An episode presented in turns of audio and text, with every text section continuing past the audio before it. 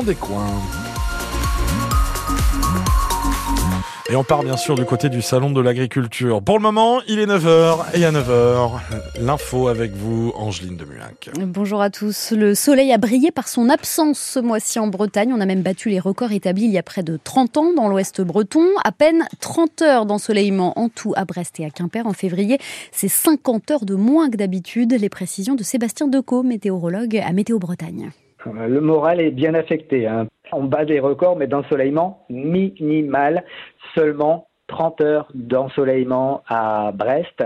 30 heures également à Quimper, pas plus de 38 heures à Rennes. On est très largement en dessous des précédents records. Alors par exemple, hein, la norme, sachez que la norme à Brest, c'est 80 heures de soleil euh, au cours de ce mois de février. Donc on arrive à 30 heures seulement. Et le précédent record était de 37. Donc on a largement battu le record d'ensoleillement minimal pour la station brestoise. Euh, c'était en 1995. Donc ça fait euh, quasiment 30 euh, ans presque hein, que, le soleil n'a pas été aussi faiblard au cours d'un mois de février en Bretagne. 95 donc pour Brest et Quimper. Puis le record pour Rennes il date de 2006, Saint-Brieuc de 1999.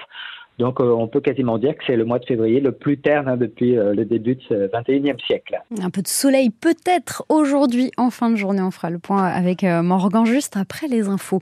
Judith Godrèche, entendue par le Sénat, l'actrice devenue la figure de proue du mouvement de dénonciation des violences sexuelles dans le cinéma, est attendue à 9h ce matin, maintenant même au Palais du Luxembourg. Il sera notamment question des plus de 2000 témoignages qu'elle a reçus depuis son dépôt de plainte contre les réalisateurs Benoît Jacot et Jacques Doyon. Le Sénat qui a validé hier l'inscription de l'IVG dans la Constitution dans les mêmes termes qu'à l'Assemblée, à savoir la liberté garantie des femmes à avoir recours à l'interruption volontaire de grossesse. L'ensemble du Parlement réuni en congrès doit valider le texte lundi à Versailles. Un couac autour de l'allocation eau à Brest. 5600 foyers de la métropole viennent de recevoir un chèque service de 20 euros. Cela ne représente que 30% des ménages éligibles. La faute à un blocage administratif. La loi RGPD empêche la caisse d'allocation familiale de transmettre les données, même à une collectivité locale. Le président de Brest Métropole, François Cuyandre, demande au Premier ministre Gabriel Attal d'agir pour éviter ce problème l'an prochain. Sept ans après le début des travaux, ça y est, le village olympique est inauguré ce matin entre Saint-Denis et Saint-Ouen. Les clés seront officiellement remises au comité d'organisation des Jeux de Paris 2024. Ce sera une véritable fourmilière qui accueillera plus de 14 000 athlètes et leur staff cet été. L'aboutissement d'un rêve pour tous les sportifs impatients maintenant de découvrir les lieux. Emma Sarango.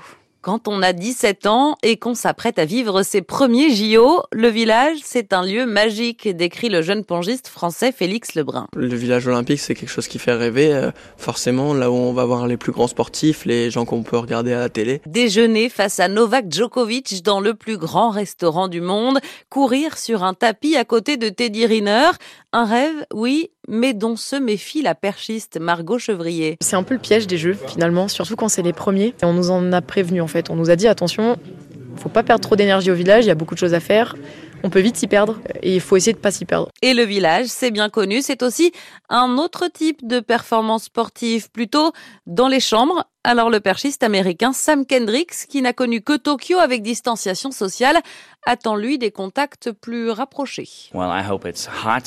J'espère que ça va être chaud, on va transpirer, que tout le monde va prendre du bon temps parce que c'était pas le cas à um, Tokyo et moi je veux pas retourner dans un village si c'est pour pas profiter des plaisirs qu'il procure. L'été prochain, 200 000 préservatifs seront distribués au village, moitié moins qu'à Rio, qui reste une édition record dans ce domaine. À l'issue des JO, ce seront 6 000 habitants et 6 000 salariés qui s'installeront euh, sur les lieux de ce village olympique. À Brest, il faudra se passer de tram cet été. Le trafic de la ligne A sera interrompu au lendemain des fêtes maritimes le 18 juillet pour 6 semaines. Conséquence des travaux sur la future nouvelle ligne, des bus de substitution seront mis en place jusqu'à la fin août. Thomas Coville attendu tout à l'heure à Brest après 52 jours en mer. Le skipper du Maxi Trimaran Sodebo devrait passer la ligne d'arrivée de l'Arkea Ultimate Challenge vers 14h. C'est un peu plus tard que ce qu'on annonçait ce matin. Un peu plus donc de 50 heures après le vainqueur du Tour du Monde, Charles Caudrelier. Armel Lecléache, lui, est à l'arrêt, à plus de 1700 milles de la pointe bretonne. Troisième avarie pour le bateau Banque Populaire, victime d'une voie d'eau dans sa coque centrale à l'ouest des Açores. Le skipper est en sécurité, mais il va falloir faire des réparations sur le pont avant.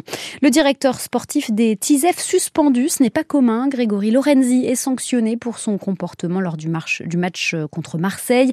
Interdit de bande touche, de vestiaire d'arbitre et de toute fonction officielle pour la rencontre contre Lens. Ce sera le 9 mars prochain. Et puis le troisième des quarts de finale de la Coupe de France de football ce soir, après les qualifications de Lyon avant-hier et de Valenciennes hier soir pour la première fois depuis 1970. Le Stade Rennais se déplace à Saint-Etienne à 20h45 pour affronter les amateurs du Puy-en-Velay, équipe de National 2.